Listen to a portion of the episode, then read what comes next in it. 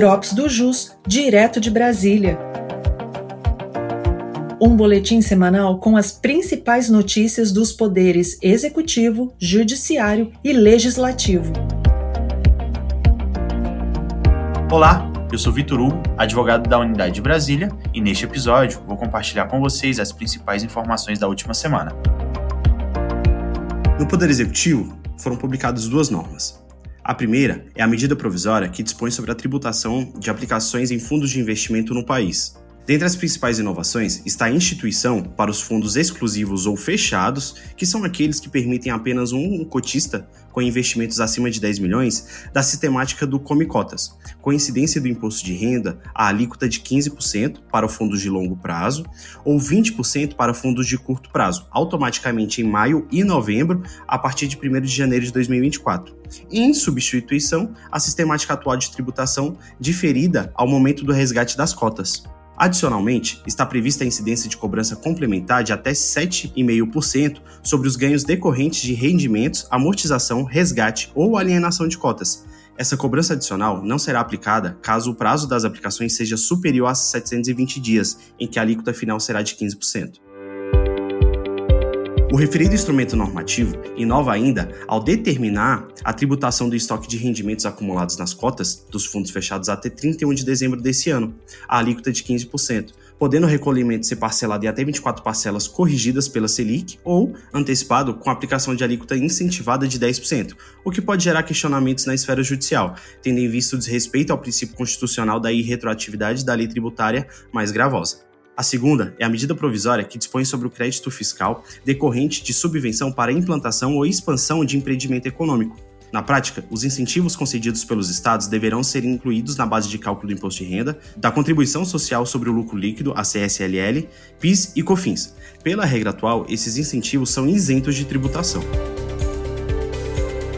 No Poder Judiciário, o plenário virtual do STF retomou o julgamento da ADI, que discute a constitucionalidade da incidência do ISS sobre os serviços de franquia e de coleta, remessa ou entrega de correspondências, documentos, objetos, bens ou valores pelas agências franqueadas dos Correios. O processo retomou com o voto vista do ministro Dias Toffoli, que acompanhou o relator à semelhança do ministro André Mendonça. O relator, o ministro Roberto Barroso, com fundamento no tema 300 da Corte, reafirmou que no contrato de franquia há a prestação de serviço, caracterizando-se como contrato misto, com obrigação de dar e de fazer. No caso, inexistiria a possibilidade de fracionamento entre as obrigações de dar e de fazer, sendo constitucional a incidência do ISS sobre o serviço de franquia. Quanto aos serviços de coleta, remessa ou entrega de correspondências, documentos, objetos, bens ou valores, o ministro compreendeu que se trata de eventual hipótese de inconstitucionalidade reflexa. Nesse ponto, não conheceu da ADI. O ministro propôs ainda tese afirmando ser constitucional a cobrança do ISS sobre a franquia postal. No mesmo sentido, o ministro Dias Toffoli propôs tese mais detalhada afirmando ser constitucional a cobrança do ISS em face das agências de correios franqueadas no que diz respeito às atividades relacionadas com a franquia postal por elas desenvolvidas. Abriu divergência parcial nesse caso o ministro Alexandre de Moraes. O ministro acompanhou o relator acerca da incidência do ISS sobre os contratos de franquia nos modos do decidido no tema 300.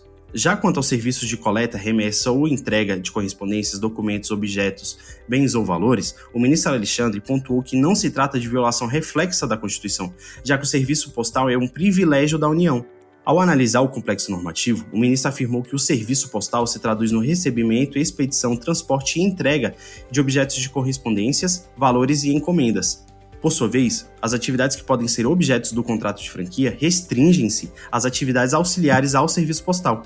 As atividades tidas como auxiliares não podem ser confundidas com aquelas que são objeto do respectivo auxílio.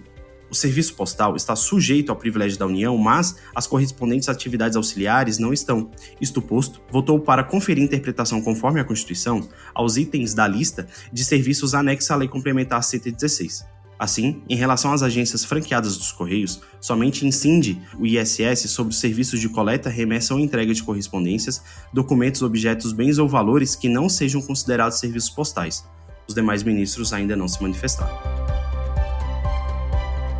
O presidente da República, Luiz Inácio Lula da Silva, indicou nesta terça-feira, dia 25 do 8, a advogada Daniela Teixeira para uma das vagas no Superior Tribunal de Justiça, o STJ.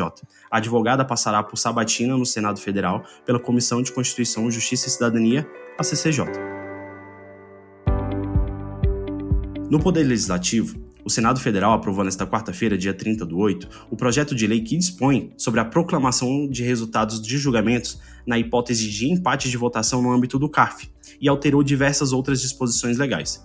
Como não houve mudanças substanciais, o texto irá para a sanção presidencial.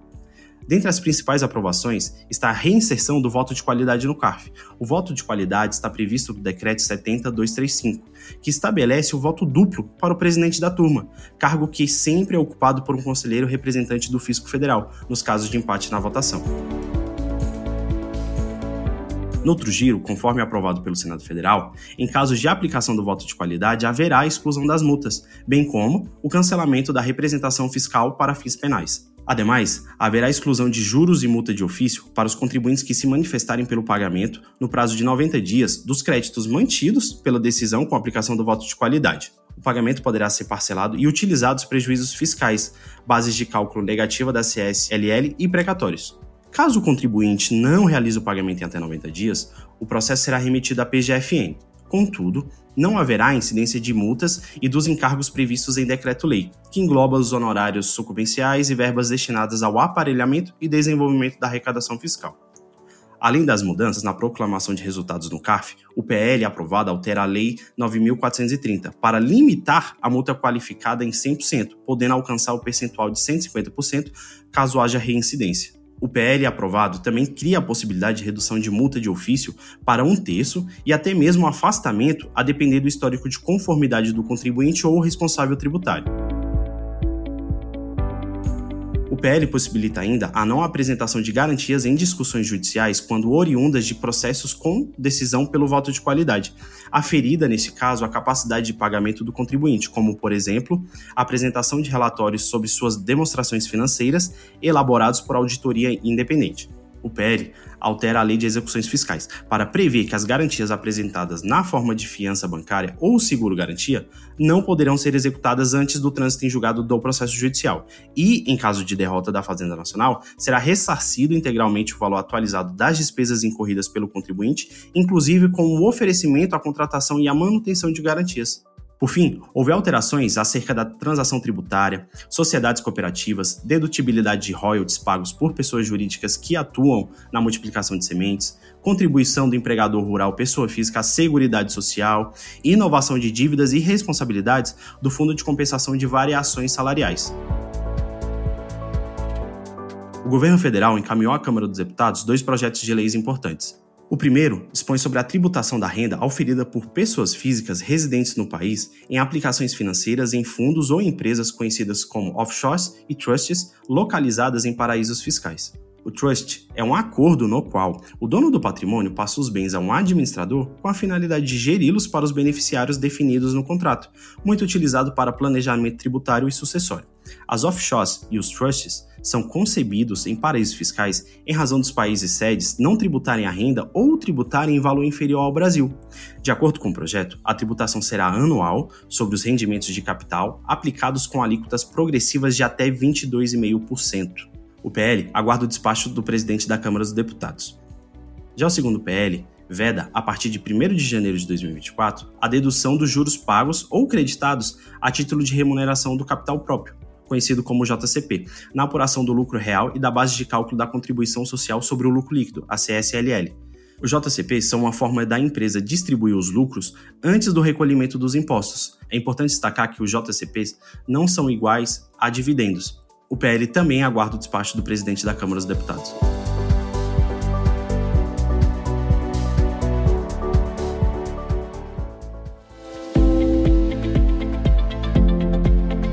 Essas foram as principais notícias da semana. Eu sou Vitor Hugo e te aguardo no próximo Drops do JUS, direto de Brasília.